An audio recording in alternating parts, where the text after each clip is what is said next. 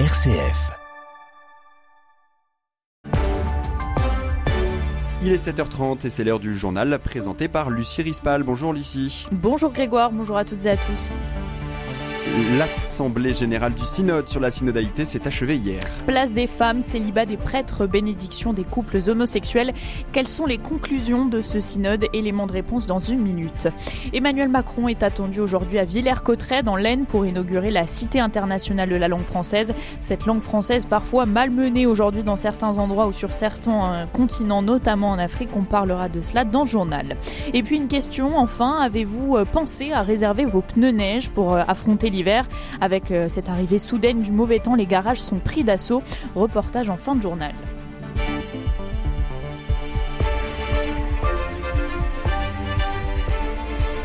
L'Assemblée générale du synode sur la synodalité s'est achevée hier à Rome. Après un mois de travaux, les pères et mères synodaux ont publié leur rapport de synthèse, un document de 42 pages qui formule 81 propositions qui devront être tranchées lors de la prochaine session du synode.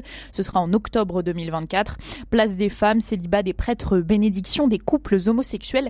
Quelles sont les conclusions de ce synode? Les détails avec vous, Étienne Pépin. Les pères et mères synodaux appellent à une gouvernance de l'Église en co-responsabilité évêques, prêtres et laïcs ensemble. Ils souhaitent par exemple rendre obligatoire un plus grand contrôle des activités et décisions des évêques par des laïcs compétents ou encore l'ouverture de la prédication pendant la messe aux hommes et aux femmes non ordonnées.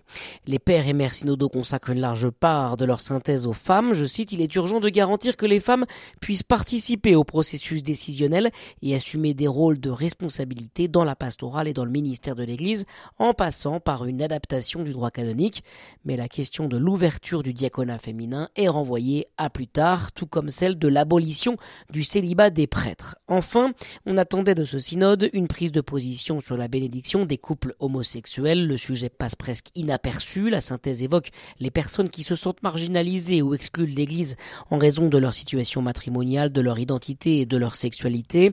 À leur égard, une proposition inédite, instituer un ministère de l'écoute et de l'accompagnement. Une seconde session du synode donc aura lieu en octobre 2024. Le pape seul décidera début 2025 ce qu'il retiendra du synode pour réformer l'Église catholique. Le pape François justement qui a nommé ce samedi monseigneur Benoît Kschwin évêque de Pamiers. La liberté des femmes à recourir à l'interruption volontaire de grossesse, l'IVG, va être gravée dans la Constitution pour en faire un droit irréversible l'an prochain. C'est une annonce d'Emmanuel Macron. Oui, annonce faite hier, une victoire pour certaines associations. Le projet de loi constitutionnel sera envoyé au Conseil d'État cette semaine et présenté en Conseil des ministres d'ici la fin de l'année. C'est ce qu'a annoncé le chef de l'État sur ses réseaux sociaux. Ce dernier en avait pris l'engagement le 8 mars dernier, euh, répondant ainsi aux inquiétudes nées pardon, de l'annulation il y a un an et demi de l'arrêt euh, garantissant aux États-Unis le droit d'avorter sur tout le territoire. Les précisions de Magali Santulli. L'inscription de l'IVG dans la Constitution compliquera toute tentative du législateur de supprimer ce droit ou d'y porter gravement atteinte. Cette décision fait suite à un travail parlementaire entamé l'année dernière. La chef de file des députés LFI, Mathilde Panot, avait fait adopter en novembre 2022 une proposition de loi en première lecture à l'Assemblée garantissant le droit à l'interruption volontaire de grossesse. Le Sénat l'avait à son tour approuvé en février, mais en inscrivant la liberté de la femme de recourir à l'IVG plutôt que son droit. Emmanuel Macron avait ensuite réaffirmé le 4 octobre dernier son souhait de voir aboutir cette promesse. Selon un sondage IFOP publié en novembre l'année dernière, près de 9 Français sur 10, soit 86%, sont favorables à l'inscription de ce droit dans la Constitution. Les derniers chiffres officiels font état d'un nombre d'avortements en hausse en 2022, 234 000 après deux années de baisse exceptionnelle liées à l'épidémie de Covid-19. Et puis Emmanuel Macron qui est attendu aujourd'hui à Villers-Cotterêts dans l'Aisne pour inaugurer la Cité internationale de la langue française. Cet ancien château de la Renaissance doit devenir le château de la francophonie. Objectif de cette cité attirer 200 000 visiteurs par an. L'idée c'est de faire vivre la langue française sauf que cette langue française justement et par extension la francophonie est malmenée aujourd'hui sur certains continents, notamment en Afrique. En Algérie, le gouvernement a exhorté depuis cette rentrée à ne plus enseigner le programme français dans les écoles privées, en parallèle du cursus national en arabe sous peine de sanctions. Plus largement, en Afrique subsaharienne, la France est de plus en plus rejetée et la langue est devenue un enjeu politique selon l'académicienne Barbara Cassin, l'une des quatre commissaires scientifiques de la cité écoutée. Parler de langue, c'est toujours une affaire politique. Donc, en l'occurrence, euh, nous sommes, quand nous parlons du français, nous sommes en pleine politique. Et donc, la politique africaine de la France, la politique euh, ou la politique de l'Afrique par rapport à la France, par exemple, bien entendu, ça intervient dans la manière dont on parle le français euh, en Afrique, évidemment. Et le fait que, par exemple, on ait à un certain moment proposé que les étudiants africains payent des droits d'inscription plus élevés que les Européens pour s'inscrire dans les mêmes académies ou dans les mêmes universités, c'est se tirer une balle dans le pied. Ça, on le sait. Plus de 210 millions d'euros ont été investis dans cette cité de la francophonie.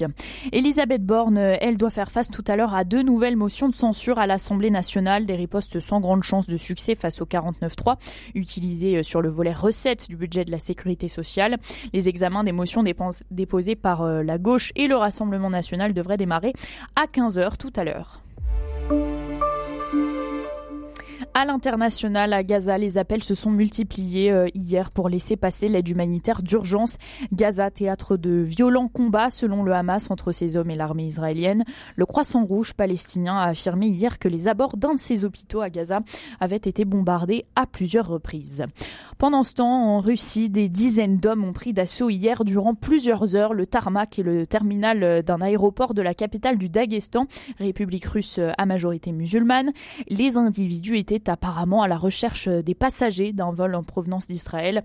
L'aéroport est vidé de ces individus, dit euh, hier l'agence de l'aviation russe. Tout autre chose, l'ouragan Otis qui a dévasté le port touristique d'Acapulco dans le sud-ouest du Mexique a fait 48 morts, 36 personnes sont toujours portées disparues selon un nouveau bilan des autorités. Retour en France, Lucie, où 3500 postes sont à pourvoir dans le domaine funéraire l'an prochain. C'est ce qu'indique la Fédération nationale des entreprises du funéraire dans son enquête nationale annuelle sur les besoins en recrutement.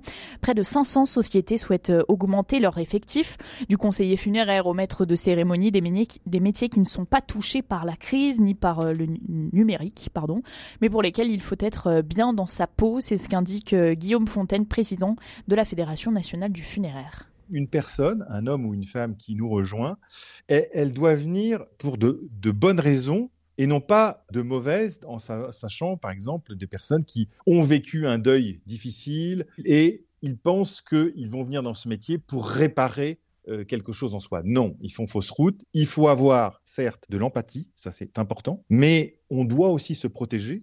Donc il ne s'agit pas d'absorber la charge émotionnelle une famille euh, dévastée par la perte d'un proche, mais on doit effectivement être à, l'écoute, faire preuve d'empathie, mais on doit aussi euh, être posé pour justement en phase, servir au mieux la famille par rapport à l'explication qu'on va pouvoir lui donner sur ce qui est possible ou non dans le funéraire. Et une question enfin euh, pour conclure ce journal, avez-vous pensé à réserver vos pneus neige? Une question pour nos auditeurs. Du 1er novembre au 31 mars, la détention de chaînes ou de pneus d'hiver est obligatoire dans certaines zones et les garages, vous allez le voir, sont pris d'assaut. Reportage en Savoie de Violaine Ray.